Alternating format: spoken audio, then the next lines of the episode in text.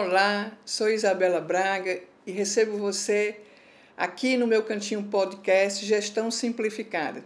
Gente, essa semana, mais do que as outras, nos momentos de feedback que tive que participar, me deparei com tempestades de emoções. Você já esteve em algum momento de feedback, seja ele aquele mais formal ou aquele de, do dia a dia, em que, ao se colocar, se apresentar o contexto da conversa, a pessoa começa a manifestar emoções mais fortes, ou chorou, ou ficou com a voz trêmula. Você tem se deparado com isso? Deixa eu também te fazer outra pergunta. Você já ouviu falar na questão do upskilling feedback?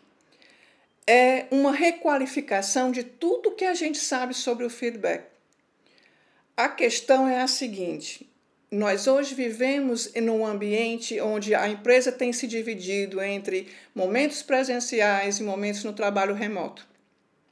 Será que no ambiente remoto, em se tratando de um feedback, nós devemos usar a mesma metodologia, o mesmo sistema de fala e de acompanhamento que a gente usa aí no mundo presencial? Vamos falar a verdade, pessoal. No presencial, ainda aquele percentual não subiu, não. Nas pesquisas que tenho feito, menos de 30% dos feedbacks concedidos nas organizações têm se transformado em coisas realmente úteis, performances eh, melhoradas, comportamentais ou técnicas. Por que será? Então, aí estão contidas várias questões, a forma como nos comunicamos, a forma como uh, eu trouxe os dados sobre a minha questão para apresentar ao meu interlocutor. Mas olha, uma coisa eu posso te dizer de certeza: sair do, do velho cantinho que se tornou até meme, piada dentro das corporações, que é a tal da técnica sanduíche.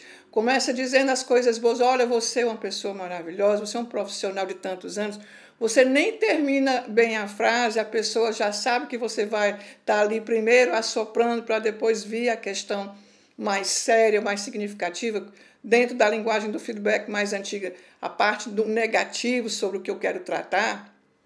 Ela já te diz assim: olha, vamos direto ao ponto, o que é que você quer me dizer?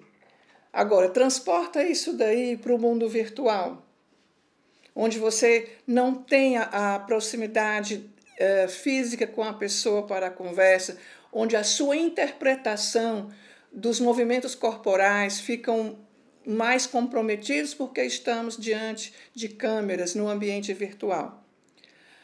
O aconselhamento aqui é você rever a forma como inicia sua conversa. O que tenho feito, pessoal, é permitir que nos primeiros momentos da conversa, de forma sincera e honesta, a gente fale um pouco das nossas circunstâncias emocionais, ou sobre alguma coisa, um episódio do dia a dia ali da, da pessoa na empresa, ou se ela quer comentar alguma coisa do particular.